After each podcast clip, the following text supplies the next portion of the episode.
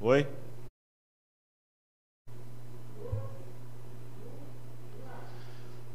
Boa noite a todos. Estamos iniciando aqui ao vivo para você nesta quarta-feira mais uma transmissão, mais uma live com o intuito de trazer números atualizados de Covid-19 aqui para Mogi Guaçu e também prestando contas das ações e enfrentamento ao coronavírus. Mais uma vez eu inicio essa live ao lado da doutora Sandra e também da Clara, devidamente usando máscaras, né? Lembrando que a partir de amanhã, quinta-feira, dia 7, fica valendo o decreto estadual e também entra em vigor o decreto municipal obrigando o uso da máscara, né, o protetor facial, a partir do momento que você decidir sair de casa, seja para o trabalho ou atrás de alguma necessidade, indo aí ao banco, lotérica, um comércio em busca de algum produto essencial. E, por isso que a gente insiste né, em abrir a live, portanto, com a máscara, né, doutora Sandra? Boa noite. Sempre lembrando que é um item obrigatório a partir de agora, mas importante para a gente se proteger e proteger também o próximo.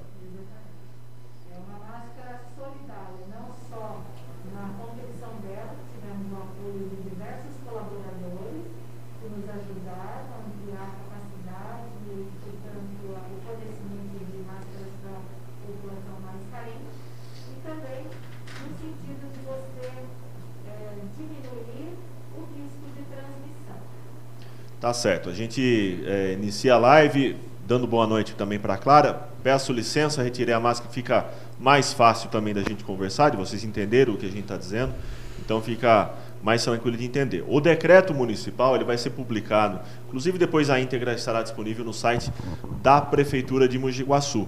Mas é, antecipando, basicamente segue a risca o que o, o governo do estado está fazendo em relação à exigência do uso da máscara. Então, nos comércios, locais privados e principalmente locais públicos, né?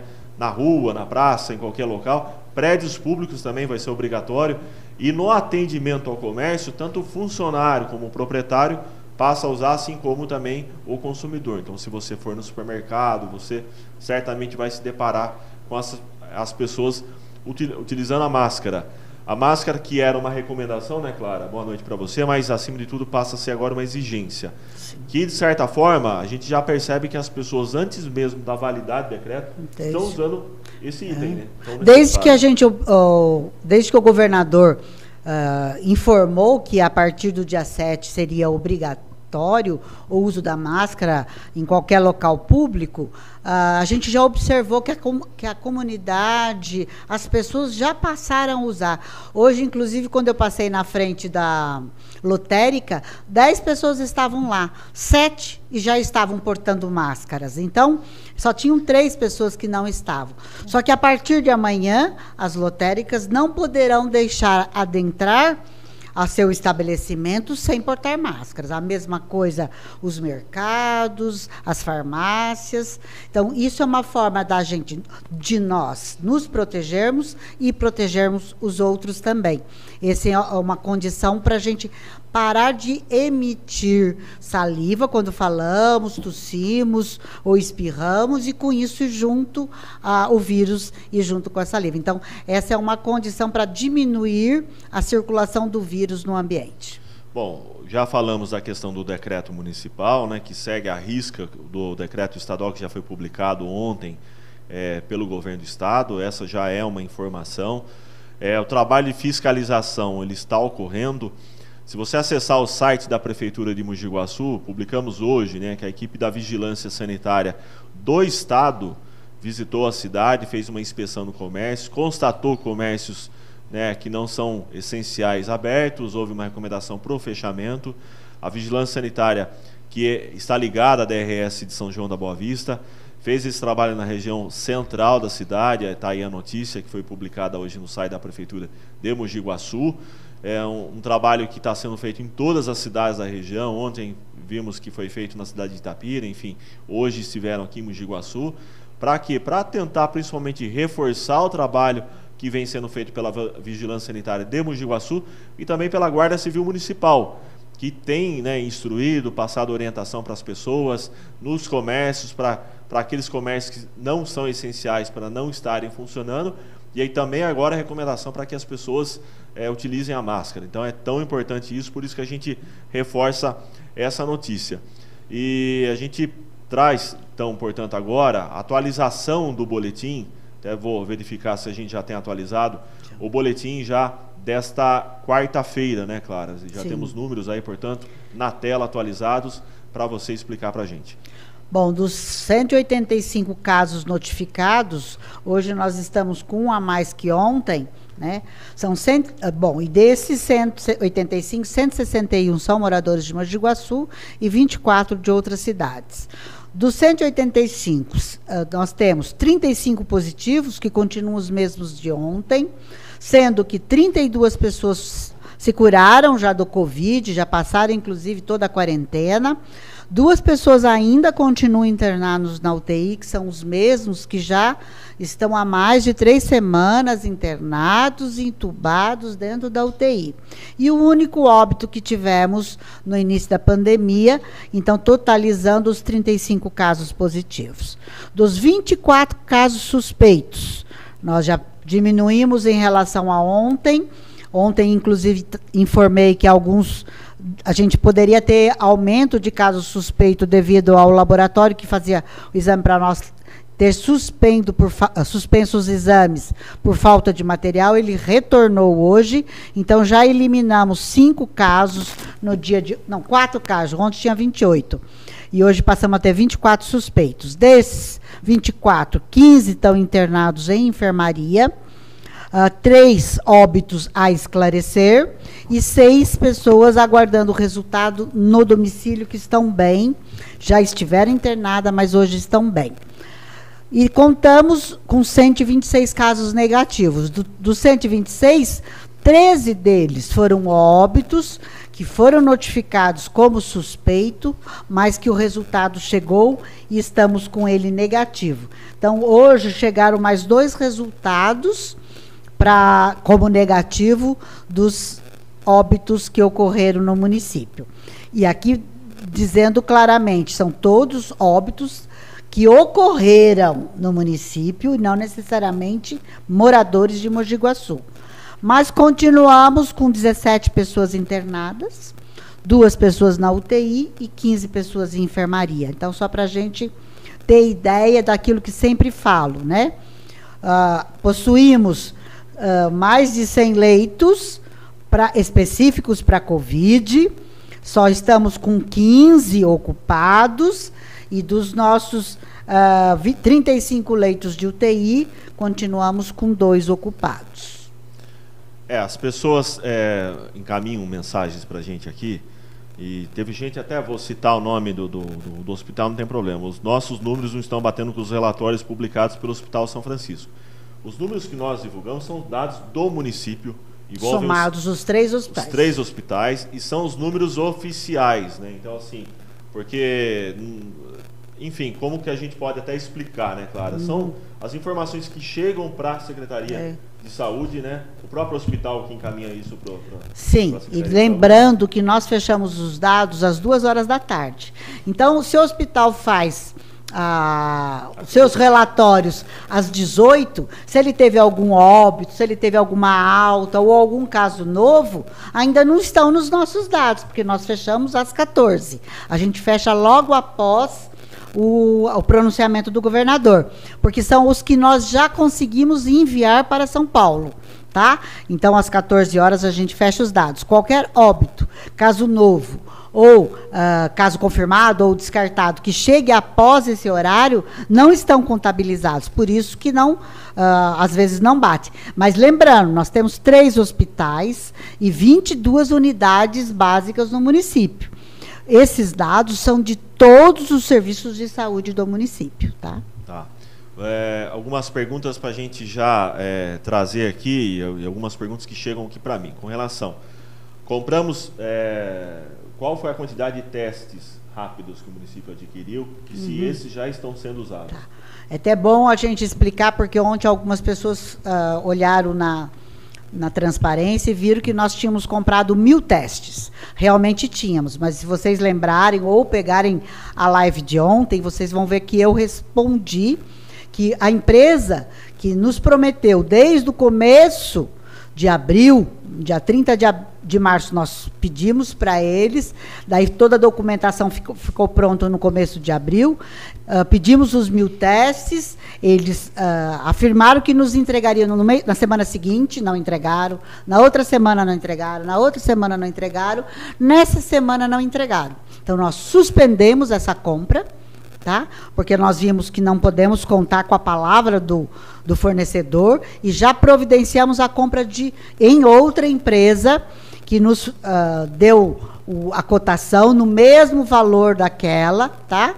Então nós já fizemos o pedido, só que chega dentro de 20 dias, tá?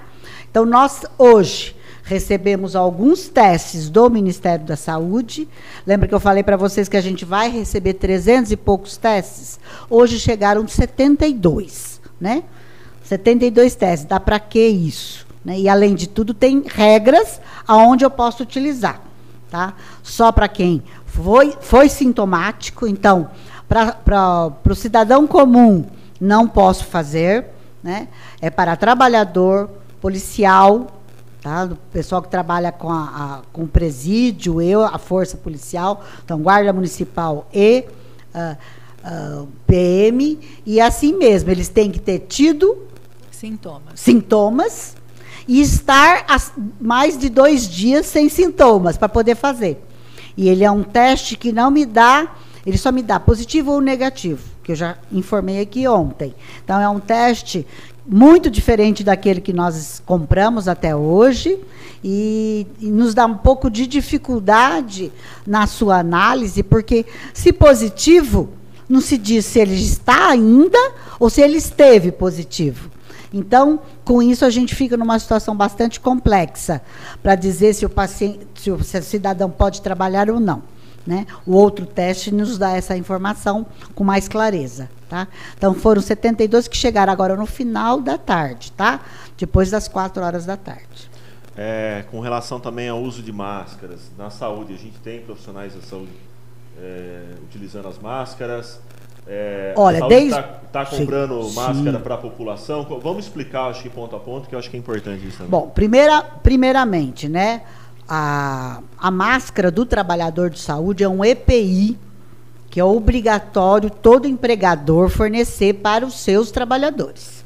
Então, desde o começo da pandemia, quando nós começamos a nos preparar para atender o sintomático respiratório, que é uma pessoa com síndrome gripal, nós já começamos a adquirir. No começo, nós chegamos a adquirir, olha, a primeira leva, uh, conseguimos somente duas mil máscaras, depois mais mil, e depois, por fim, nós conseguimos comprar 25 mil, que hoje nós temos só 8 mil em estoque.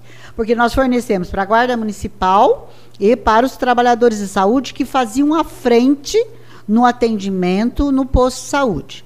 Quando a Santa Casa teve dificuldade em adquirir fornecedor pedia muito caro, nós também fornecemos para a Santa Casa.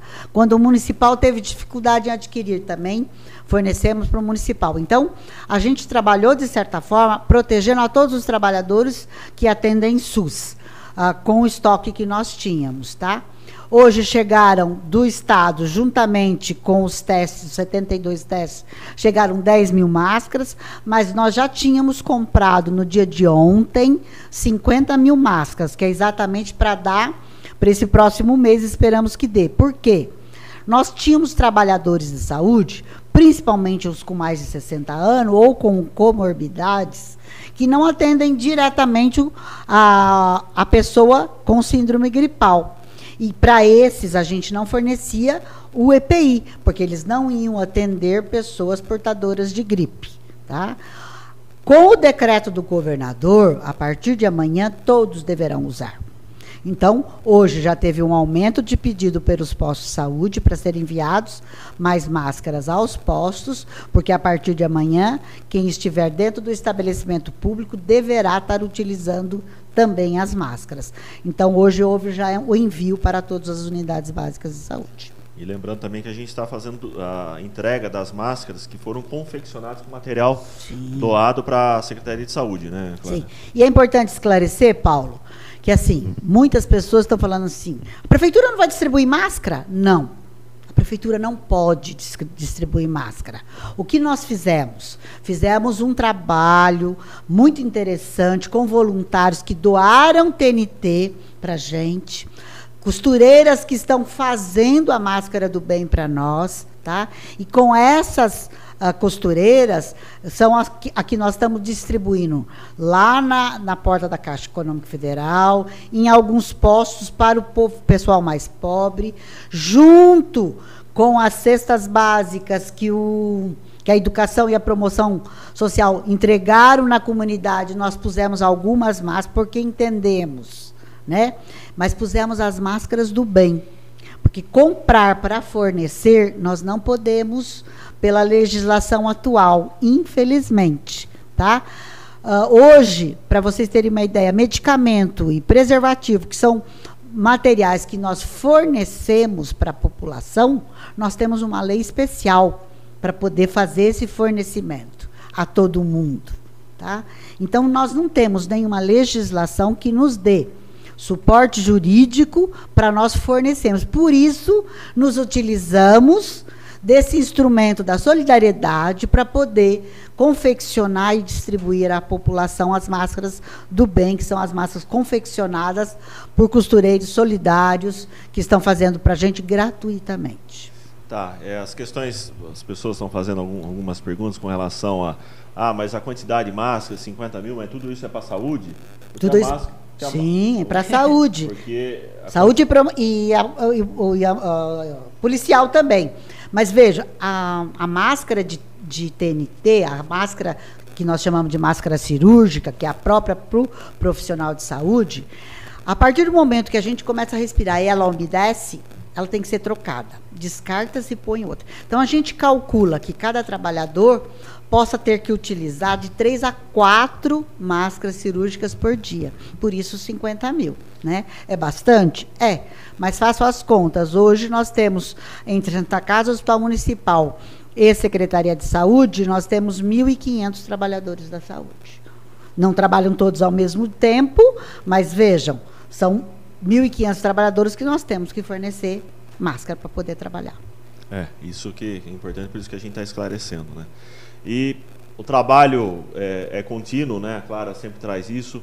Pessoal, as pessoas até perguntam, mas essa questão da curva, a gente conseguiu achatar a curva?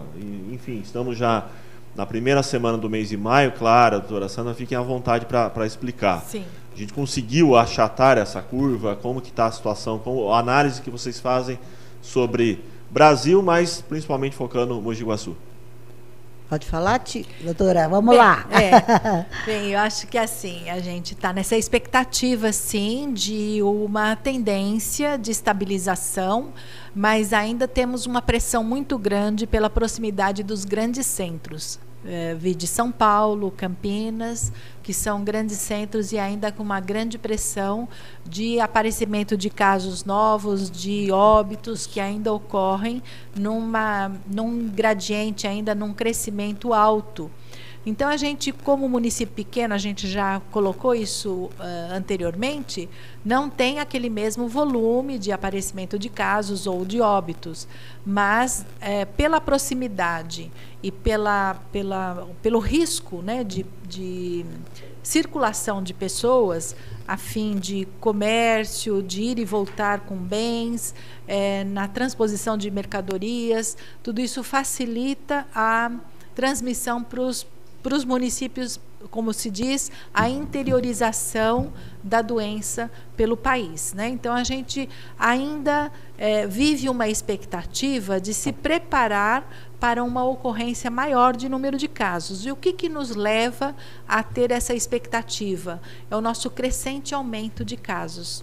Diariamente a gente notifica aqui a vocês é, casos novos que estão acontecendo, a positividade de alguns e principalmente a ocorrência de casos graves. Então, isso nos leva a, a crer que a gente está dentro desta curva ainda de crescimento.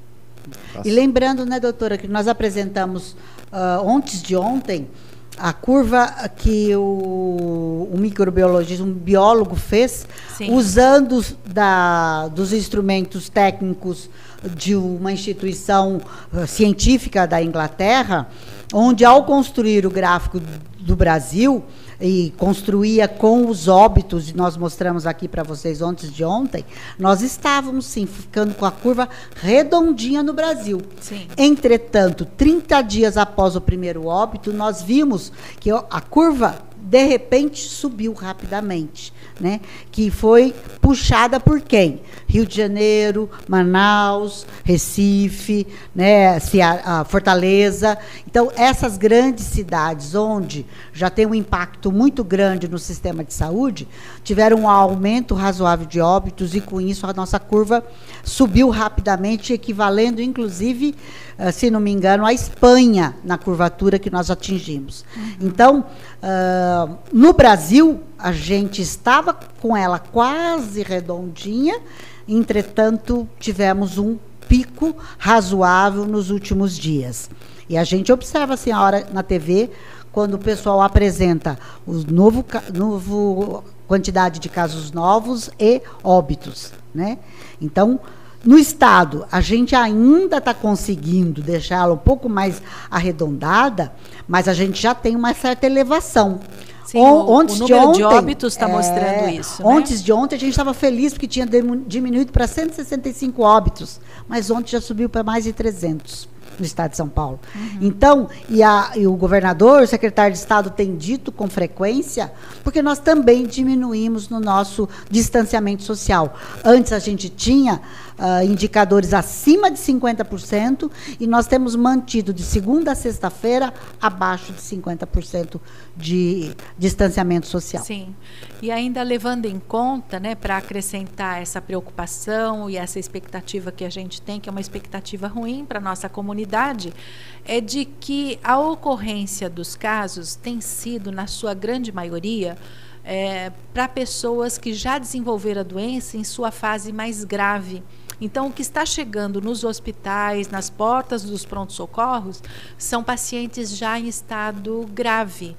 Então, o que a gente está fazendo de diagnóstico é uma parcela daquilo que deve estar ocorrendo de transmissão no meio da comunidade, já que esses casos graves e aqueles que vão necessitar UTI representam em torno de 20% do, dos casos é, possíveis de terem, é, terem sido acometidos pelo vírus, e destes 20%, que evoluíram para forma grave, 5% necessitaram uh, de uma UTI, de uma internação hospitalar. Então a gente está assim é, demonstrando que aquilo que está chegando para nós é o grave aqueles 80% que é leve, que não, não tem uma sintomatologia importante, pode nem estar tá procurando o serviço de saúde, porque alguns deles até são assintomáticos.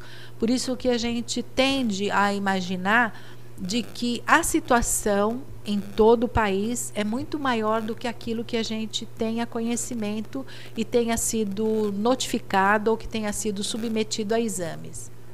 É, e é importante sempre frisar o seguinte, que um dos né, critérios para flexibilizar o funcionamento de, de comércio, enfim, para a vida começar a voltar ao normal, vai depender muito né, de, desses números, dessas avaliações técnicas e também do comportamento da população. Por isso que eu trago todos os dias aqui né, o sistema de monitoramento inteligente do governo do estado, que é, mede né, o, o, índice de isolamento do município. O dado de ontem, né, das últimas é, registrado ontem, no dia 5, foi de 47%, 46%, né, na verdade. Uhum. É, igual aí também na segunda-feira. Então, terça e segunda, 46%. No estado de São Paulo, a média foi de 47%. Aqui na região Itapira, Mojimirim, se eu não estiver enganado, Mojimirim tem certeza, foi 47%. Então a gente está um pouquinho abaixo, né? Está quase igual aí, mas é, é importante que o índice ideal é atingir os 70%. É, ah, mas ninguém consegue. Nos dias úteis, as cidades que estão chegando mais próximo dos 70%, pelo menos segundo o sistema é, divulgado pelo governo do estado, é São Sebastião com 63%, Ubatuba com 61%, Lorena com 60%.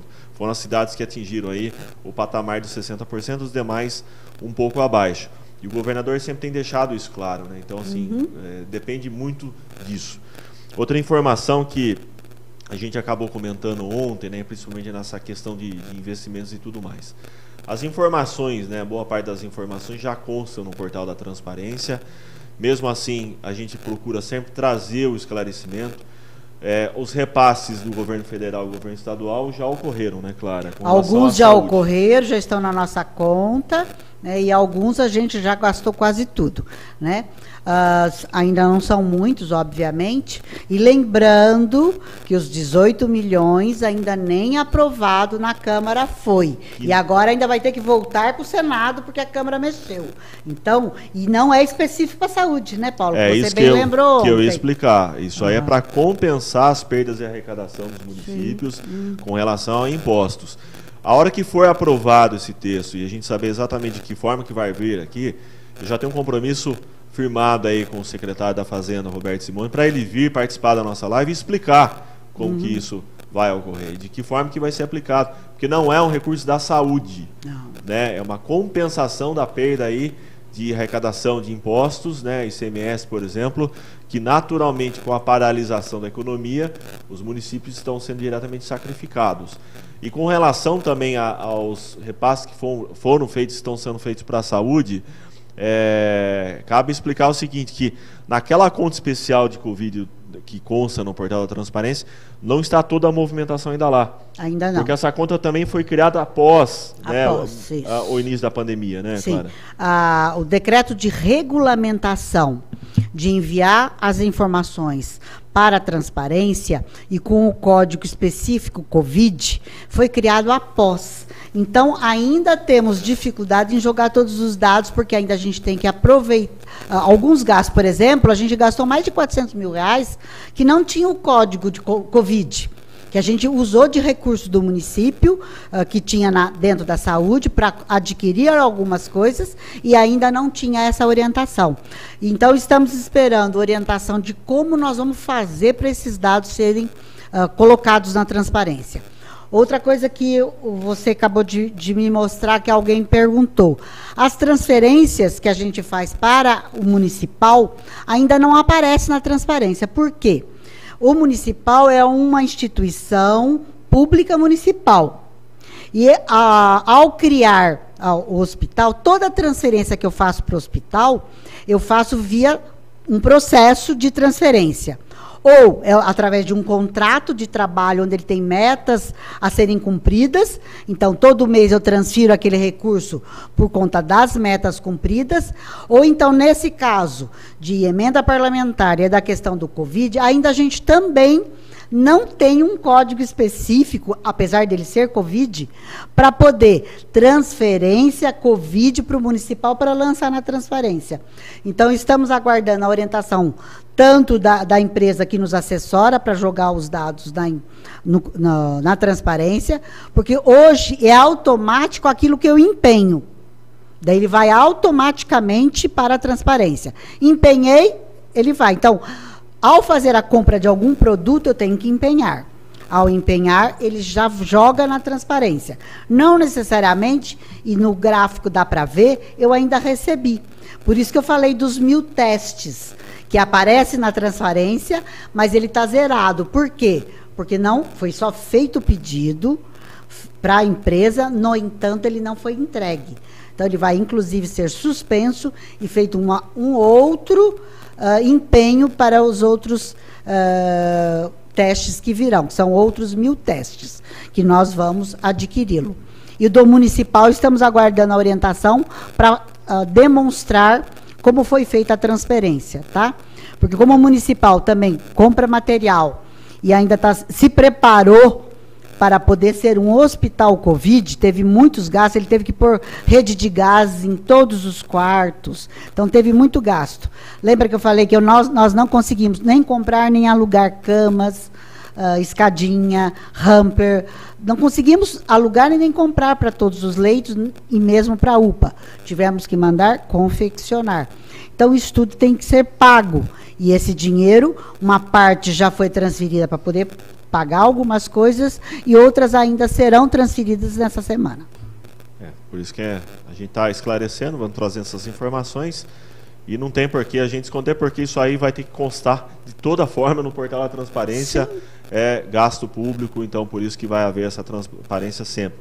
Mesmo porque as contas públicas municipais são auditadas, recebem acompanhamento dos vereadores, a Câmara está sempre né, atenta e tem acesso aos processos pelo portal da transparência e o Tribunal de Contas. Né? Uhum, Você fala que o Tribunal uhum. de Contas, que é quem realmente acompanha aí os gastos, gastos municipais, não tem nem como dizer uma blasfêmia de que as coisas aqui é, não são observadas. E, toda... nem, e lembrando, né, Paulo, nem tudo que sai na televisão num dia, no dia seguinte chega para nós, de jeito nenhum.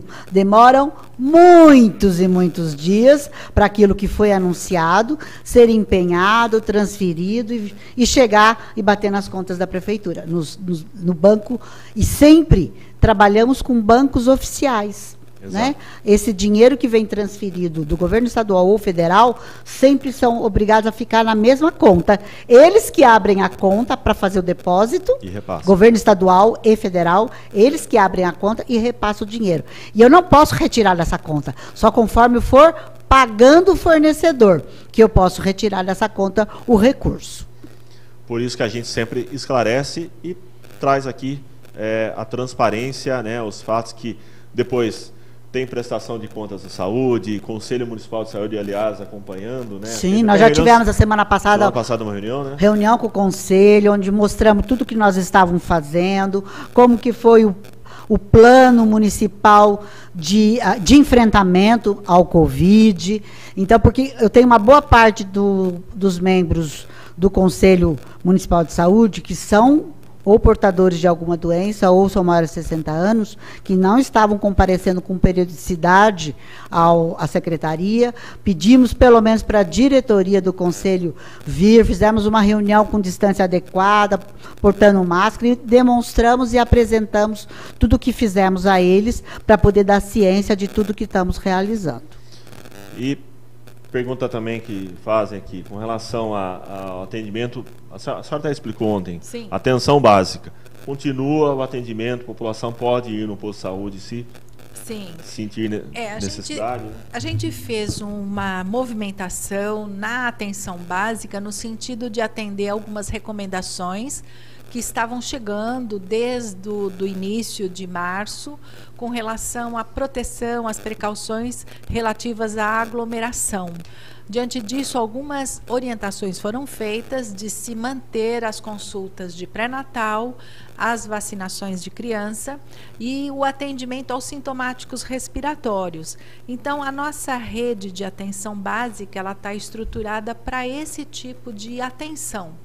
É lógico que se uma pessoa é, tiver alguma necessidade, tiver dúvida do como proceder ou de que é, alguma coisa não está indo bem na sua evolução crônica da sua patologia, da sua doença, ela pode procurar uma unidade, esclarecer suas dúvidas. Ela não está, a unidade não está cercada, fechada com cadeado, mas a gente tem elencado a prioridade na atenção para essas pessoas que neste momento é, necessitam de uma atenção especial, que é o portador é, de um quadro sintomático respiratório, que a gente chama de síndrome gripal, e que possa estar embutida neste, neste quadro a presença do vírus Covid, né, da, da doença Covid. Então, as nossas unidades estão trabalhando normalmente para atenção priorizada destes, destes tipos de, de casos. Né?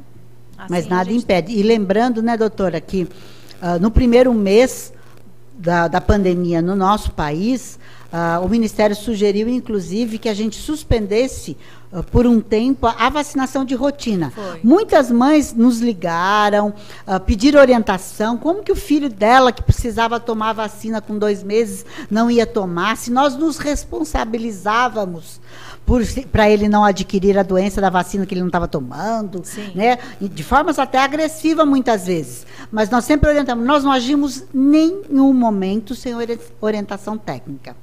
E o, foi, foi orientação do Ministério naquele momento para as crianças não estarem se expondo ao vírus. Porque como nós íamos atender prioritariamente a síndrome gripal, poderia estar ao mesmo tempo alguém com Covid e uma criança pititica, né, com dois meses, para vacinar de rotina. Depois que a gente se organizou, a partir do dia 16 de abril, foi liberado para voltar a vacinação de rotina. E o que, que nós fizemos? Nós não mandamos as pessoas irem todas ao mesmo tempo para o posto. Nós ligamos as casas, as pessoas que tinham crianças recém-nascidas e que precisavam vacinar com menos de um ano, marcamos alguns horários, alguns momentos onde não teríamos forma de cruzar gente com suspeita de Covid ou de gripe com essas crianças. Fizemos um esquema para facilitar e não pôr em risco os nossos bebês. Isso depois do dia 16 de abril. Tá? Então, Sim. retornamos a vacinação. Mas, como não pode ter aglomeração, nós organizamos as unidades para que ela ligasse, ou quem não tivesse telefone, agente comunitário, fosse até a casa para convidar para ir em tal dia e tal horário para tomar vacina de rotina. E até, assim, complementando essa informação da Clara, né, no sentido de evitar essas aglomerações, as primeiras eh, vacinas da gripe, do, do, que a gente chama a vacina do idoso, né, que é o H1N1 ou influenza, é, foi feita toda uma articulação no município por iniciativa própria e por uma criatividade muito grande dos nossos técnicos. É, fizemos aquela primeira etapa da, da campanha de vacina no que é chamado de drive-thru, né, que era uma forma também de você não expor a população idosa a grandes aglomerações. Então, num primeiro momento foi feito isso, e na medida em que fomos atingindo uma. Eh, maior amplitude aí de cobertura da, das vacinas, podemos é, fazer um, um é, retornando a, a, a, via habitual de vacina, com a pessoa indo receber a sua vacina na unidade. Bom, quero trazer até uma, mais uma notícia aqui também de, de, de prestação de serviço, né? Que está aí na tela, inclusive, que a terceira e última fase da campanha nacional contra a gripe, ela terá início na segunda-feira, dia 11 de maio, e essa etapa será dividida em mais duas partes, sendo que a primeira será realizada entre os dias 11 e 17 de maio e a segunda de 18 de maio a 5 de junho, tá? Na primeira parte são, serão vacinadas gestantes, puérperas até de 45 dias, crianças entre 6 meses a 6 anos de idade e pessoas com deficiência. E na segunda parte serão vacinados adultos entre 55 e 59 e 59 anos e os professores das escolas públicas e privadas, é isso mesmo, né, Cláudia? Isso mesmo. Então, é importante lembrar, porque foram modificados várias vezes o calendário, né? Então, nós tínhamos um calendário a ser cumprido anteriormente, daí o Ministério antecipou a vacinação da influenza para ser antes do início do inverno, exatamente para proteger os nossos idosos que poderiam ser vítimas do Covid. Então, antecipamos a vacinação do influenza e, com isso, mudou todo o cronograma. Por isso, a gente, inclusive, às vezes vocês vão ver cartazes antigos ou notícias antigas que estavam uh, em outras datas. Tá? Nós estamos tentando atualizar periodicamente para poder as pessoas irem corretamente. Então, a partir de segunda-feira, começam as crianças, que é um volume razoável também, em torno de 8 mil crianças nós teremos. Então, a gente pede para as pessoas, não vá todo mundo de uma vez, não chega a vacina para todo mundo ao mesmo tempo. A gente tem recebido 3 mil doses por semana. Então, vai devagar. Liguem para a unidade, pergunte, posso ir hoje? Hoje está muito intenso o número de pessoas procurando. Vá devagar às unidades para não ter aglomeração e não expor nossas crianças, nossas gestantes, nossas puérperas a ninguém com, com o vírus da, do, do Covid na unidade que possa estar sendo atendido. Bom, lembrando, portanto, que a partir de quinta-feira, amanhã, né, passa a ser usado, eh, passa a ter uso obrigatório, né, a máscara. Então, se sair de casa, ao trabalho, qualquer motivo que seja, use a máscara que agora é um item né, obrigatório. Né, doutora Sandra? Sim. A gente reforça sempre, peço é. sempre sua ajuda para a gente reforçar. E aí tem uma, uma dica que é bastante interessante, eu vi isso aí num, num vídeo. A pessoa que usa óculos, a hora que coloca a máscara, a respiração, ela vai saindo por baixo do óculos e vai é, embaçando. fazendo, embaçando a, a, a lente, lente, né? Então, uma dica interessante é você aplicar na lente por dentro e por fora, um sabonete macio, seco, aplique em toda a superfície e depois com um, uma gaze, um pedaço de papel higiênico seco, você vai fazer a limpeza dessa superfície que ficou marcada pelo sabão. E isso vai impedir, ele forma uma película e vai impedir que essa umidade da nossa respiração, é, esse calor úmido, né, é, manche e embace a lente. Então é uma dica legal e, e, fica o dia todo. E olha, a doutora tem feito, viu, gente? Tenho, tem dado certo. Feito, Hoje tá, ela deu a dica para é, várias pessoas na, certo, no serviço. Sim. Lembrando também né, da higienização com álcool gel, água e sabão em toda a superfície, pelo menos por uns 20 segundos de fricção em todas as superfícies dos dedos, né? E depois que tirar a máscara também, ontem eu também fiz uma demonstração de que você nunca vá colocar a mão na superfície que está em contato com a parte externa do seu corpo.